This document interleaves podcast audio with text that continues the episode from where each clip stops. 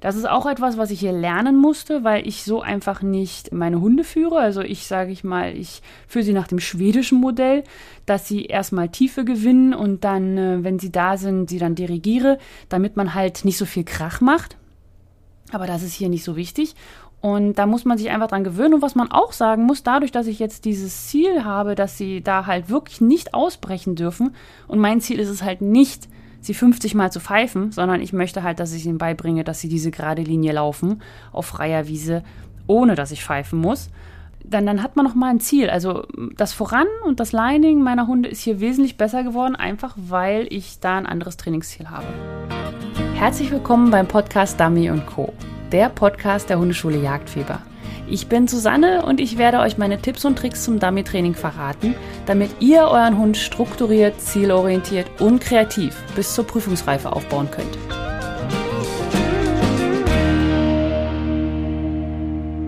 Herzlich willkommen beim Podcast Dummy Co. Ich bin Susanne von Hundeschule Jagdfieber und heute geht es mal wieder um einen persönlichen Podcast.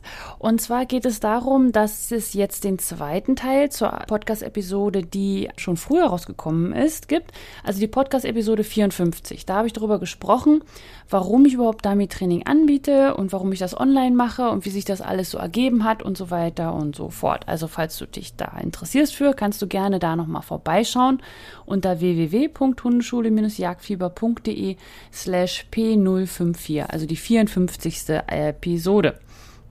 So, und damals habe ich das auch so gemacht. Also ich habe einfach mal die Frage gestellt, was würde euch denn interessieren über mein Leben hier in Kanada, das Training hier in Kanada, meine Hunde, mein Dummy-Training und so weiter. Und da kamen so viele Fragen, dass ich gesagt habe, okay, ich muss das splitten in zwei Episoden. Und heute geht es sozusagen um die restlichen Fragen, die ich dann mal so beantworten werde. Und ja, fangen wir einfach gleich mal an. Die erste Frage, die mir gestellt wurde, war, wie ziehst du dich bei den eisigen Temperaturen überhaupt an? Und wie hältst du das aus und kannst du da überhaupt trainieren? Und dann ein frostiger Smiley dahinter. Ja, also das muss man wirklich sagen, es ist schon äh, schwierig. Also Kanada ist in der Hinsicht sehr, ähm, sehr ähm, strukturiert. Das muss man so sagen. Also nein, es ist einfach vom Wetter her das Problem, dass im Winter ist es sehr, sehr kalt. Also man kann kein wirkliches Gruppentraining im Winter machen. Also man kann keine Gruppe stehen lassen bei minus 10 Grad, fünf Hunde warten oder so. Das geht einfach nicht. Also das geht auch im Auto nicht.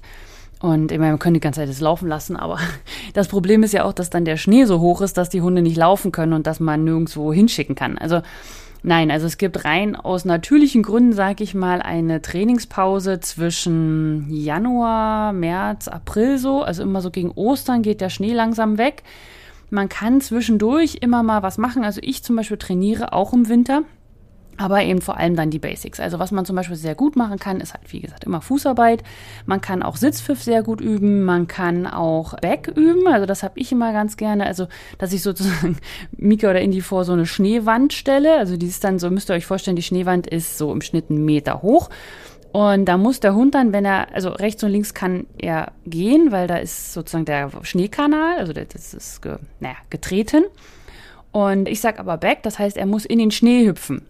Ja, und das ist schon etwas, das ist ganz lustig. Also das ist sozusagen ein, ein Schneegeländeübergang.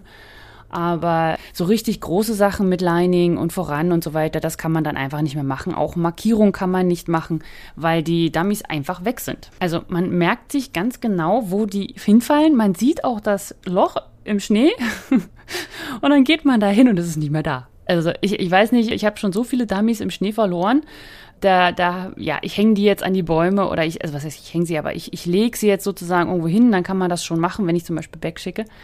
Aber dann ist es auch immer schwierig, weil dann die Fußspuren überall sind. Ja, also man, man, man trampelt dann ja einen Pfad hin. Und der Schnee ist zwar jetzt einen Meter hoch oder so, aber der ist ja nicht festgebacken. Das heißt, man, man sinkt ziemlich ein und ich bin einmal über die Hüfte eingesunken. Also ich war bis zum Bauchnabel im Schnee und dann fängt man langsam an so, okay, äh, wie komme ich jetzt hier wieder raus? Und ja, das sind so die Erfahrungen, die man macht. Aber, also genau, also in diesen drei Monaten oder in vier Monaten kann man eigentlich kaum was machen. Da bin ich dann auch öfters mal beim Rallye Obedience unterwegs gewesen. Das war ganz lustig, auch so einfach so, um andere Leute nochmal kennenzulernen und auch, ja, einfach mal ein anderes Training zu kennenzulernen. Und ich habe dann auch ähm, Scent Detection gemacht, das heißt so Boxen ablaufen und der Hund muss anzeigen, in welcher Box der Geruch ist. Und das war auch immer ganz lustig. Das ist sozusagen die Winterbeschäftigung. Und im Sommer ist es halt sehr, sehr heiß. Also da ist es so immer um die 30 Grad, also zwischen oh, Juli, August, September, naja, eher, sagen wir mal, mal Ende Juni bis Anfang September, so in dem Dreh, zweieinhalb Monate, ist es wirklich, wirklich heiß. Also da ist es dann auch, deswegen Bugjacket habe ich da immer dabei. Da gibt es viele Fliegen, viele Mücken, viele Käfer, Mücken, ohne Ende Mücken. Obwohl, wenn die so richtig heiß ist, dann kommen sie nicht raus. Aber wenn man halt morgens oder abends geht, damit es eben nicht so heiß ist, dann sind halt die Mücken da. Und da kann man dann schon trainieren. Aber da muss man halt wirklich aufpassen mit Wasser und so weiter. Genau. Und dann gibt es halt den Frühjahr, also so April bis Juni, zwei Monate. Und September, Oktober, vielleicht noch der November da kann man relativ viel machen, weil es ist kühl, es ist aber nicht zu kalt, man hat noch Gelände. Das ist halt auch im Sommer, ist alles, also ihr müsst euch das vorstellen, hier ist es aktuell wie so im Dschungel im, im Sommer, weil die Pflanzen nur eine kurze Zeit haben zu wachsen. Also wie gesagt, es liegt ja Schnee bis Ostern, April so im Schnitt. Das heißt, die Pflanzen haben Zeit von Mai bis September zu wachsen. Und die wachsen extrem schnell. Also hier, hier sind Pflanzen vor allem sehr verbreitet, die wahnsinnig schnell wachsen können und dementsprechend wuchert auch alles wahnsinnig zu. Und dann kann man zugucken, wie die Trainingswiese, die mal wunderschön war, plötzlich auf, ja, nicht mal ein Meter Schnee ist, sondern ein Meter grün. Und da darf man dann natürlich auch nicht mähen und so weiter. Also, ja. das muss man auch erstmal hinkriegen, das Zeug zu mähen. Aber ja, da muss man immer gucken. Aber es gibt auch Flächen, die äh, nicht so hoch bewachsen sind. Aber da muss man suchen. Ja? Wie überall. Hier darf man zwar überall trainieren, aber hier muss man das Gelände erstmal finden. Das ist das, wo man auch hinkommt. Ja? Okay. So, genau. Und wie ich mich dann, dann bei diesen Temperaturen anziehe, ist, ich habe eine super tolle Mütze, die ist aus Schaffell und äh, die ist wirklich, also ja, toll. Und ich habe hier ganz spezielle Schuhe, die sind irgendwie, also ich sag mal so, ich bin glaube ich 10 Zentimeter größer, weil die so eine große Sohle haben, ja. Man kann mit denen auch nicht richtig gut laufen, aber man kann mit ihnen gut stehen. Und ich glaube, wenn ich die dann mal nach Deutschland mitnehme, da kann ich drei Tage Seminar im kalten Regen stehen und habe immer noch warme Füße. Die sind wirklich super cool und damit kann man auch länger stehen. Aber wie gesagt, die Hunde können halt auch nicht so lange stehen. Was man hier auch sagen muss, ist, das Training in Kanada ist nicht so wie bei uns, dass man sich irgendwo trifft, die Autos abstellt und dann losläuft, sondern man trainiert immer da, wo die Autos stehen. Es letztes Training gerade erst. Ich habe wieder gedacht, das ist jetzt nicht euer Ernst. Also ihr müsst euch vorstellen, das ist eine große Wiese also so eine richtig große Wiese, sage ich mal jetzt, weil man es ja immer so schön vergleichen möchte, drei Fußballfelder, ja? Oder vier, keine Ahnung, irgendwie sowas in dem Dreh. Und wir sind in der linken unteren Ecke und machen da unsere Aufgaben. Und dann wird gesagt, wir müssen umsetzen. Ich so, okay, gut, vielleicht fahren wir ins Wasser oder irgendwo anders hin, keine Ahnung. Und dann fahren wir an die rechte obere Ecke. Also das heißt, wir sind so circa ne, 100 Meter allesamt. Ja, wir waren 30 Hunde. Ja, es ist schon krass hier beim Training. Wir waren so 30 Autos oder vielleicht 20, 25 Autos und alle sind sozusagen von der einen Seite der Wiese zur anderen Seite der Wiese gefahren, weil man nicht laufen wollte. Beziehungsweise, ich weiß es auch nicht. Also faul sind sie ja eigentlich nicht, was Hundetraining angeht. Also man läuft auch mal, obwohl man hat auch Quads, wo man die Dummies mit auslegt. Das ist wirklich praktisch. Aber es ist irgendwie so, dass die Hunde halt keinerlei Wartezone kennen und kennen müssen. Ja, also das, was wir in der Wartezone haben, das, das gibt es hier nicht. Die Hunde kommen aus dem Auto, dann wartet man vor einer Blende. Also es gibt immer so drei Blenden, das sind so aufgestellte Schirme. Da kann man sich hinter verstecken oder nicht, also man selber kann drüber gucken, aber der Hund soll nicht drüber gucken, weil er sonst ja sieht, was der andere Hund tut. Und so wartet man sozusagen in, in seiner Line. Also äh, es gibt immer drei Blenden, das heißt, man stellt sich einfach an, ähm, sodass dann vorne immer gleich ein Hund da ist, wenn einer fertig ist, ja, dass man da keine Wartezeiten hat. Und ja, das ist die einzige Bewegung, die die Hunde hier kriegen. Also die kommen aus dem Auto raus. Dann wird, wenn die Hundeführer nett sind, kurz nochmal an einem Strauch gegangen und gepullert und dann stellt man sich hinter diese Blende und dann äh, geht man zur nächsten Blende und zur nächsten Blende und ist man dran und dann kommt das, der Hund sofort wieder ins Auto. Also es gibt keinerlei ja, Wartezonen, keine Kontakt. Es gibt am Ende, wenn die Hunde noch sehr jung sind zum Beispiel, dann holen manche nochmal ihre Hunde raus und lassen die nochmal spielen oder so. Aber das ist, ich sag mal, das habe ich jetzt bei, bei drei Jahren zweimal kennengelernt und zweimal gesehen. Finde ich auch gar nicht, also das finde ich auch gar nicht so schlimm, dass man, also spielen lassen muss man nicht. Aber ich bin immer die Ausnahme, weil ich halt weiß, okay, ich bin jetzt in einer halben Stunde dran. Das heißt, ich hole dann den einen Hund raus und dann gehe ich mit ihm einmal kurz weg, lasse ihn auch mal kurz laufen, also dass er einfach ähm, ja, so ein ganzes Geschäft machen kann und so weiter. Und dass er auch warm wird. Also, dass man halt ein paar Übungen machen kann, dass der Hund nicht so aus einem total kalten, ich bin eingemummelt in meinem Auto, dann los Hochleistung bringen soll. Und das ist mir sehr, sehr wichtig, aber ich bin damit hier ziemlich alleine. Das heißt, ich laufe dann immer so rum und die anderen nicht. ja, aber dementsprechend, wie kam ich drauf? Weiß ich gar nicht mehr genau. Auf jeden Fall wegen den Temperaturen, dann muss man sich halt dementsprechend anziehen. Und ich trainiere viel, viel, viel alleine. Ja, deswegen ist mir das im Team Jagdfieber auch so wichtig, dass alle Aufgaben, die dort sind, auch äh, alleine zu trainieren sind. Weil ich kenne das. Ich habe halt auch nicht so viel Zeit und wenn, dann trainiere ich halt meistens auf den Spaziergängen und habe dann keinen Helfer dabei, muss alles alleine machen und da müssen die Aufgaben auch entsprechend dann aussehen. Und das kann ich dann halt auch hier machen und je nachdem, wie hoch der Schnee ist oder nicht, geht das schon. Okay, das zu der Frage. Dann war noch die Frage, welche Prüfung ich hier schon absolviert habe. Also absolviert heißt für mich, äh, dass ich sie gemacht habe, aber nicht unbedingt bestanden haben muss, ja? Okay. Also ich habe das Working Certificate mit beiden gemacht. Das ist sozusagen, ja, das kann man sowas wie, wie eine Eignungsprüfung, ja? Da sind die Richter total nett, das ist alles nicht so schlimm. Aber er muss aufnehmen, ohne dass du was sagst, das ist wichtig. Also da wird halt geguckt, ob der Hund rausgeht, ob er Spaß dran hat an der ganzen Geschichte. Mm, ob er markieren kann, auch wichtig. Du darfst auf keinen Fall deinen Hund in irgendeiner Weise einweisen. Wenn du das tust, dann bist du eigentlich schon raus. Dann also hast halt eine, eine Einzelmarkierung, also Einzelmarkierung links, Einzelmarkierung rechts, dann eine Einzelmarkierung im Wasser und noch eine Einzelmarkierung im Wasser, also zwei Wassermarkierungen, zwei Landmarkierungen. Das war's schon, ja. Das ist also wirklich nur, ja, der Hund darf halt nicht schussscheu sein und muss Wasser annehmen und muss es dir bringen, aber er muss es dir nicht in die Hand bringen und er muss es auch nur in deinen Einwirkungsbereich bringen, also einen Meter vor dir. Das ist der, der WC, also das Working Certificate, ganz easy peasy und klein und niedlich, das haben wir gemacht.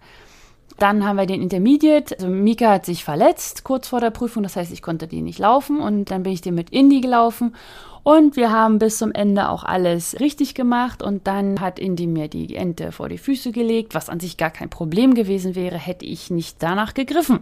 Also hier ist es sozusagen so, wenn der Hund dir zehnmal die Ente wieder aufnimmt und wieder fallen lässt, aufnimmt, fallen lässt, aufnimmt, fallen lässt und so weiter, ist kein Problem. Dann hast du äh, weiterhin bestanden, weil der Hund es dir dann ja irgendwann in die Hand gegeben hat. Aber sobald du, sag ich mal, also sobald du die Ente vom Boden aufnimmst, bist du durchgefallen. Und das ist mir passiert, weil ich einfach äh, gedacht habe, ja, ja, ja egal. Gut, ich habe gelernt, beim nächsten Mal mache ich das nicht nochmal. Und der WCI ist halt der Intermediate und also das ist sozusagen die zweite Stufe. Und da geht es darum, dass man eine Doppelmarkierung im Wasser hat, eine Doppelmarkierung an Land und ja, das war's schon. Ja? Also das gleiche, was du sozusagen beim WC hast, nur als Doppelmarkierung und nicht als Einzelmarkierung. Und was wollte ich noch sagen? Genau, ach so, und ja, natürlich die Abgabe muss in die Hand sein und die Richter sind ein bisschen strenger, aber es ist immer noch alles total nett und also ich mag den WC, also das Working Certificate sehr, sehr gerne. Und dann gibt es auch noch das, das X, also das äh, WCX, das ist für die, die höchste Stufe. Die machen wir dann nur nächstes Jahr, mal gucken. Also man muss es halt von unten nach oben durchlaufen. Und da geht es dann eine Doppelmarkierung und eine Doppelmarkierung an Land. Und dann gibt es auch noch ein Blind an Land und ein Blind über Wasser. Das kommt dann dazu als letztes. Und dann hat man den WCX. Und dann gibt es noch den Junior Hunter, Senior Hunter und Master Hunter. Das sind jagdliche Prüfungen. Also an sich gibt es hier nur jagdliche Prüfungen. Es gibt keinerlei Dummy-Prüfungen. Es gibt einfach keine Working Tests. Es gibt kein ja, keine, keine Dummy-Prüfung. Es gibt nichts, was man mit Dummies machen kann. Also alles wird mit Dummies trainiert, aber alle Prüfungen sind mit Wild. Und da gibt es halt den Junior Hunter, das ist der Junior, ja, der, der kleine Hunter, also die Vorprüfung sozusagen. Dann gibt es den Senior Hunter, das ist schon eine ziemlich schwierige Prüfung. Und dann gibt es den Master Hunter, der ist echt hart, ja. Also jetzt nicht mal unbedingt von den Aufgaben her, sondern mehr davon, wie gerichtet wird. Also zum Beispiel beim Junior Hunter sind alle, also da ist schon, die Richter sind anders als beim WC. Die Richter sind sehr, naja, ich sag nicht grummelig, aber ja, ja, sind halt nicht so, alles ist schön, alles ist nett, ganz entspannt bleiben, atmen und so weiter, sondern da kommt halt auch mal so ein, äh, wie kannst du das so machen oder äh, so kannst du es nicht halten. Ich habe schon gesehen, dass ein Richter einen, einen Hundeführer angeschrien hat, weil er den Hund falsch geschickt hat und es ist halt eine andere Art und da weiß ich auch noch nicht so genau, ob ich das so schön finde und ob es sich für mich lohnt, da überhaupt äh, weiter Prüfung zu laufen oder ob ich da einfach nur dran trainiere. Also beim Junior Hunter ist es auch so, dass man nur Einzelmarkierungen machen muss, also zwei äh, Wasser-Einzelmarkierungen und zwei Landmarkierungen aber die sind wesentlich schwieriger als beim, beim Working Certificate. Also von der Entfernung her und auch vom Gelände. Also alles, was so im, im Hunter-Hunting-Bereich ist, ist wirklich also knackig. Das ist in heftige Seerosen oder über, ja, also Geländeübergang in der Hinsicht, dass ja, es ist ja alles auf Wiese, also Landmarkierung könnt ihr euch nicht vorstellen, so wie bei uns, dass man so in Wald oder so, sondern es ist eine gemähte Wiese und beim WC ist sie halt sehr gemäht, ja, also man kann fast die Ente eigentlich sehen, die vom, vom Startpunkt aus. Und beim Hunter, Hunting halt nicht. Also da soll sie ein bisschen in Cover fallen, also ein bisschen verdecken. Aber das ist im Endeffekt immer nur, ich sag mal, 20, 10 Zentimeter hohes Gras oder so. Also das ist alles gemäht, das ist hier alles in der Hinsicht ja, ich verstehe es auch nicht so ganz, weil halt eben das, das, das Jagen hier auch nicht auf gemähten Flächen passiert, aber ja, ist halt eine Prüfung. Nee, aber es ist einfach von, von, der, äh, von dem, was man helfen darf und man muss auch mit einer Holzwaffe rumlaufen und so tun, als wenn man schießt und so weiter. Es ist alles so ein bisschen anders. Aber vom Prinzip her zwei Einzelmarkierungen Land, zwei Einzelmarkierungen Wasser, alles tutti. So, dann gibt es den äh, Senior Hunter, den habe ich, also den Junior Hunter habe ich mich gelaufen mit beiden, habe ihn noch mit beiden bestanden. Den Senior Hunter bin ich mit beiden gelaufen und bin mit beiden durchgefallen. Einmal beim, also da geht es darum, dass man Doppelmarkierung an Land hat an Plastikenten vorbei, also Decoys. Da stellt man sozusagen so riesige, also was heißt riesige, aber man stellt halt Gänse auf. Weiße und schwarze und bunte, die stehen so mittendrin und der Hund muss da durchlaufen, um zur Markierung zu kommen. Also er darf sich da nicht verleiten lassen. Das ist immer so ein großer Knackpunkt bei Mika, der, der begrüßt immer alle, alle Gänse einmal und dann rennt er zur Markierung. Indy ist da total easy, der geht da einfach durch. Ja, letztens hat Mika auf die, auf die, Einzel auf die Doppelmarkierung hat er erstmal eine ganz umgerannt und ist dann hingefallen, weil er, also ja, er hat fast den Decoy kaputt gemacht, weil er da so drüber gebrettert ist. Und ja, naja, die Markierung war dann auch nicht mehr so tutti, aber das war kein Ding. Es gibt eine Doppelmarkierung an Land, eine Doppelmarkierung im Wasser und dann ein Einzelblind, äh, ein Landblind und ein Wasserblind. Da sind aber auch die Entfernungen viel, viel krasser. Also da fängt es sozusagen bei Wasserblinds so mit 70, 60, 80 Meter an. Ja, also Senior Hunter, das kann man nicht vergleichen mit Junior Hunter, das ist ein ganz anderes Level und auch die Landmarkierung, aber die ist schon leichter, weil sie halt wiederum nur über Wiese geht, aber der Hund hat auch keinerlei Anhaltspunkte. Ja, also man, man schickt so über äh, auf eine riesige Wiese und irgendwo, irgendwo ist ein Grashalm, da liegt die Ente. Und da muss der Hund wirklich Lein laufen. Und da bin ich auch mit Indy durchgefallen, weil Indy einen kleinen Bogen gelaufen ist. Und der war wirklich ein kleiner Bogen, aber das ist hier halt so wenn man voranschickt, da ist keinerlei Spielraum. Der Hund muss gerade laufen. Der darf nicht rechts, nicht links gucken, sondern der muss wirklich gerade laufen und man darf, sage ich mal, lieber 20 Mal auf 50 Meter Sitzpfiff und Backschicken machen, als dass der Hund einmal nach links oder rechts ausbricht aus der, aus der Line. Ja, das ist auch etwas, was ich hier lernen musste, weil ich so einfach nicht meine Hunde führe. Also ich sage ich mal, ich führe sie nach dem schwedischen Modell, dass sie erstmal Tiefe gewinnen und dann, äh, wenn sie da sind, sie dann dirigiere, damit man halt nicht so viel Krach macht. Aber das ist hier nicht so wichtig. Und da muss man sich einfach dran gewöhnen. Und was man auch sagen muss, dadurch, dass ich jetzt dieses Ziel habe, dass sie da halt wirklich nicht ausbrechen dürfen. Und mein Ziel ist es halt nicht, sie 50 Mal zu pfeifen, sondern ich möchte halt, dass ich ihnen beibringe, dass sie diese gerade Linie laufen auf freier Wiese, ohne dass ich pfeifen muss. Dann, dann hat man noch mal ein Ziel. Also das Voran und das Lining meiner Hunde ist hier wesentlich besser geworden, einfach weil ich da ein anderes Trainingsziel habe. Ja? Okay, also Mika, äh Quatsch, Indy ist bei dem, beim Landblind durchgefallen, weil er einen Bogen geschlagen hat, anstatt geradeaus zu gehen. Und dann gab es das Wasserblind. ja. Und da war Mika schon, ich sag mal, naja, wir sind, haben uns da mehr rüber gequält, als dass es gut war. Und dann ist das Ding, der Hund darf eigentlich keine Pfote auf Land setzen. Das heißt, die Ente, also es ist immer halt über Wasser und die Ente liegt auf einem Stein oder leicht im Wasser. Und der Hund sollte im Idealfall gar nicht rausgehen, sondern er soll sozusagen punktgenau an der Ente ankommen, aufnehmen und sofort zurück. Das heißt, er darf nicht mit allen vier Pfoten auf dem Land sein. Wenn dein Hund mit allen vier Pfoten auf dem Land ist und eine Ente im Maul hat, bist du durchgefallen. Und ja, ich sag mal so, Mika hat vielleicht so eine Pfote mehr oder so. Nein, also er ist super rüber, hat aufgenommen, also super rüber. Naja, also er, er ist rüber mit mir zusammen. Als Team sind wir rüber. Äh, 80 Meter über einen See, der echt krass war. Also der war voller Holz und der musste, also ihr müsst euch vorstellen, im Wasser musste Mika klettern, ja, um da rüber zu kommen. Das war, war richtig krass. Also war toll, war, war, war eine tolle Herausforderung. Naja, und dann war Mika da, hat die Ente gefunden und dann ist er einfach außen rumgelaufen, weil er gesagt hat, also dem, den Bock müsst, den mache ich hier nicht mehr. haben wir natürlich trainiert, dass das nicht passiert. Und natürlich hat er das ja noch nie gemacht. Nein, aber also eigentlich, ich sag mal so, Indy hätte ich gedacht, der macht das auf jeden Fall umrunden oder so, wenn er die Chance sieht. Aber bei Mika dachte ich, der ist safe. Aber nein, er ist, hat mir dann drumrum sozusagen die Ente gebracht. Und naja, ich fand's mega cool. Ich fand's richtig gut. Ich fand meinen Hund so toll.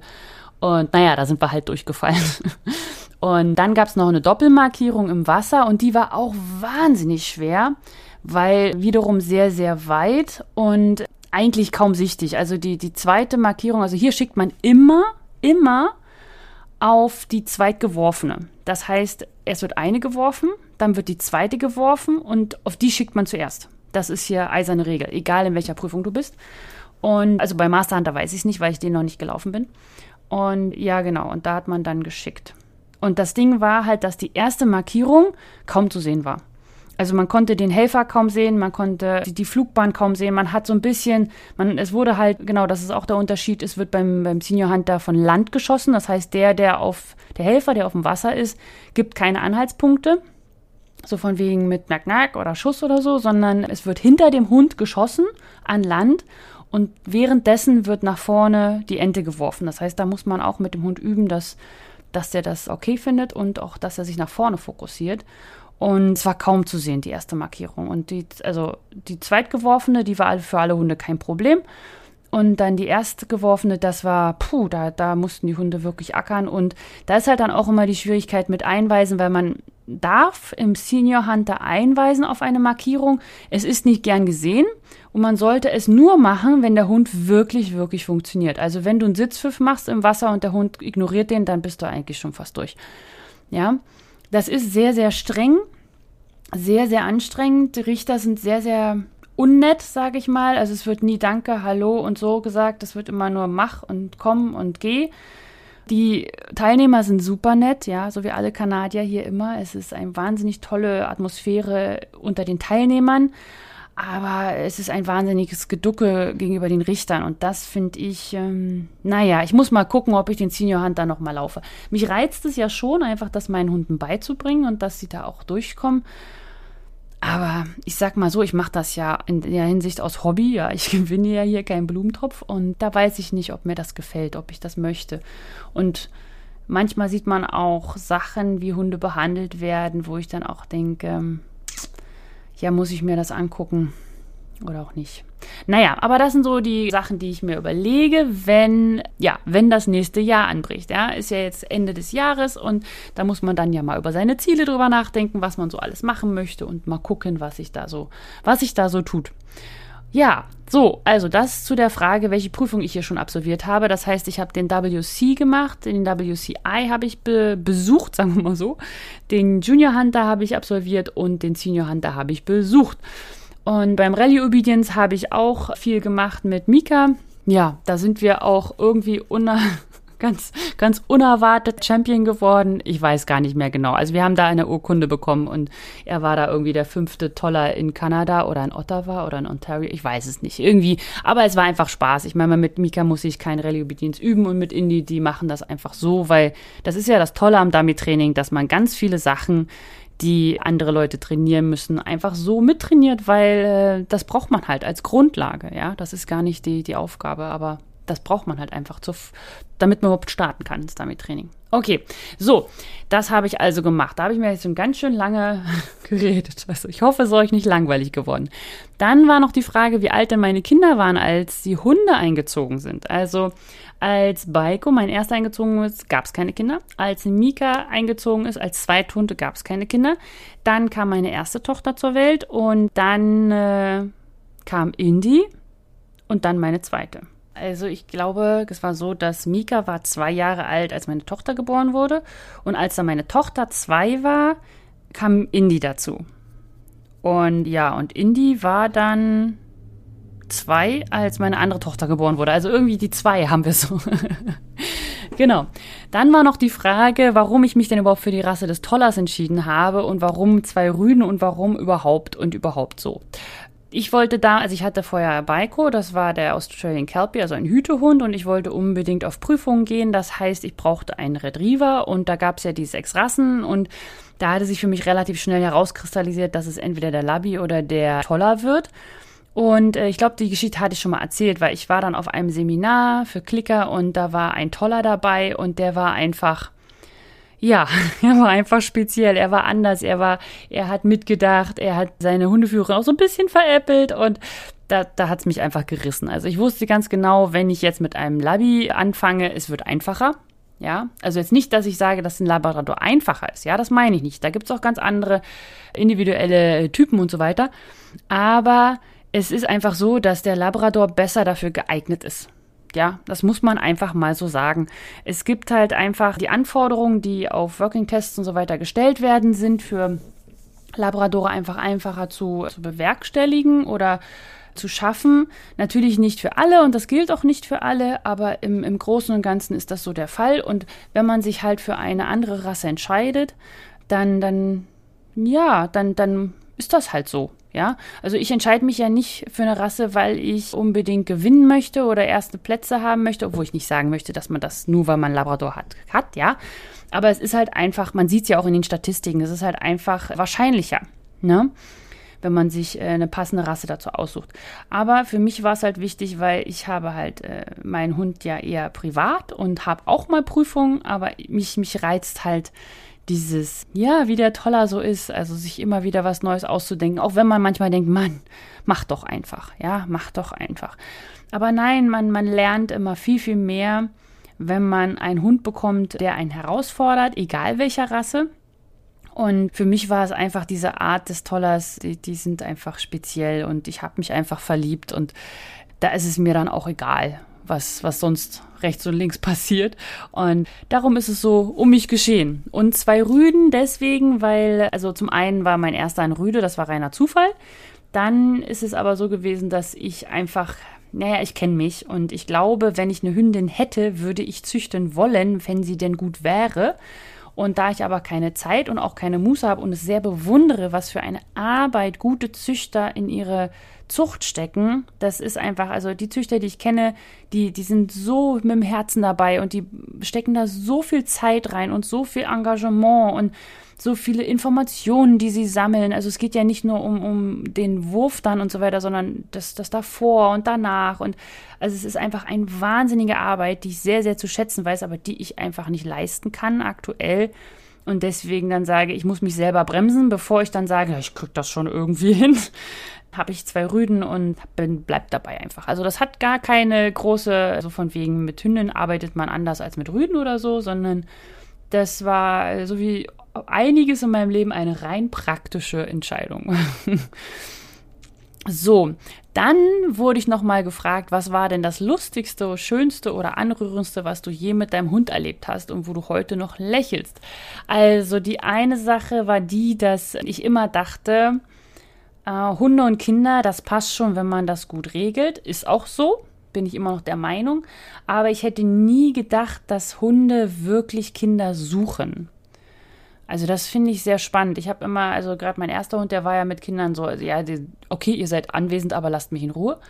Da gab es nie Aggressionsprobleme oder sowas, aber äh, ja, aber dass das Hunde wirklich, also jetzt gerade mit Indie, ich sehe das, wie also er, er sieht die Kinder spielen und er legt sich mitten rein. Also er möchte mit Bausteinen getroffen werden, in Anführungsstrichen. Er, er möchte wirklich eng liegen. Er, er legt sich dazu, wenn meine beiden traurig sind oder nur eine oder auch wütend, dann, dann kommt er an und, und auch Mika merkt jetzt gerade, dass die Ältere nicht mehr so ganz klein ist und so weiter. Er hat so mit ganz klein hat das nicht so. Aber sie, sie gehen wirklich zu ihnen hin und, und möchten, möchten mit ihnen interagieren. Und das, das war sehr schön zu erleben und hat mich in der Hinsicht auch umgestimmt, was das so. Hättest du mich vor zehn Jahren gefragt, wie äh, Kinder und Hunde, und ich so, ja, sie haben eine gute Koexistenz, aber es ist auch gut, wenn ein Kind einen Hund hat, damit das Kind lernt, äh, dass man nicht alles kann und dass es Lebewesen gibt und so weiter und so fort. Also diese ganzen Lerngeschichten aber dass sie, dass Hunde keine Kinder brauchen und äh, dass sie sie eben auch nicht suchen. Ja, also dass sie diesen Kontakt nicht wirklich selbstständig selber aufnehmen und nicht, dass vom, vom Kind, sage ich mal, provoziert wird sein. Diese schönen Videos, die man mal sieht auf Facebook, wenn der, wenn das Kind wieder den Hund umarmt und der dann schon Stresszeichen zeigt ohne Ende und dann der arme Hund und so weiter. Also nein, das war wirklich etwas, was äh, mich so, ja, was ich schön fand und mich auch gerührt hat, dass das so ist und äh, was auch so ein bisschen mein Denken in der Hinsicht geändert hat. Okay. So, das war jetzt ein Schnelldurchlauf durch alle Fragen, die ihr mir gestellt habt zu mir, zu meinem Leben, zu meinem Training in Kanada. Ich hoffe, ich ja, habe euch nicht das Ohr abgekaut und es war total unspannend, ja. Falls du nicht auf Prüfung gehst, dann ist auch nicht so schlimm. Ja, dann jetzt ist es schon vorbei, aber du hättest es auch überspringen dürfen, ja. Ja, nee, aber das ist manchmal, glaube ich, nochmal ganz spannend für Leute, die halt nicht in Kanada sind, was man denn hier so alles machen kann und auf was man so achten muss und so weiter. Und äh, wenn du einfach mal mehr von mir lesen möchtest oder auch hören möchtest, dann komm doch in meine kostenlose Dummy und Co. Trainingsgruppe unter www.hundeschule-jagdfieber.de slash Trainingsgruppe. Und dann bekommst du auch die Aufgabe zu dieser Episode. Und da habe ich mir mal etwas ausgedacht. Das ist eine Aufgabe, die man hier in Kanada oft trainiert. Natürlich ist es was mit Markierung, weil man macht hier ja nichts anderes außer Markierung und Blinds. Das heißt, es wird eine Aufgabe zum Markieren-Training sein. Und wenn du die haben möchtest, dann melde dich doch einfach an. Okay, so, dann wünsche ich euch ein wunderschönes Weihnachtsfest. Ich wünsche euch einen guten Rutsch ins neue Jahr und wir hören voneinander. Gleiche Zeit, gleicher Ort. Bis dann. Tschüss.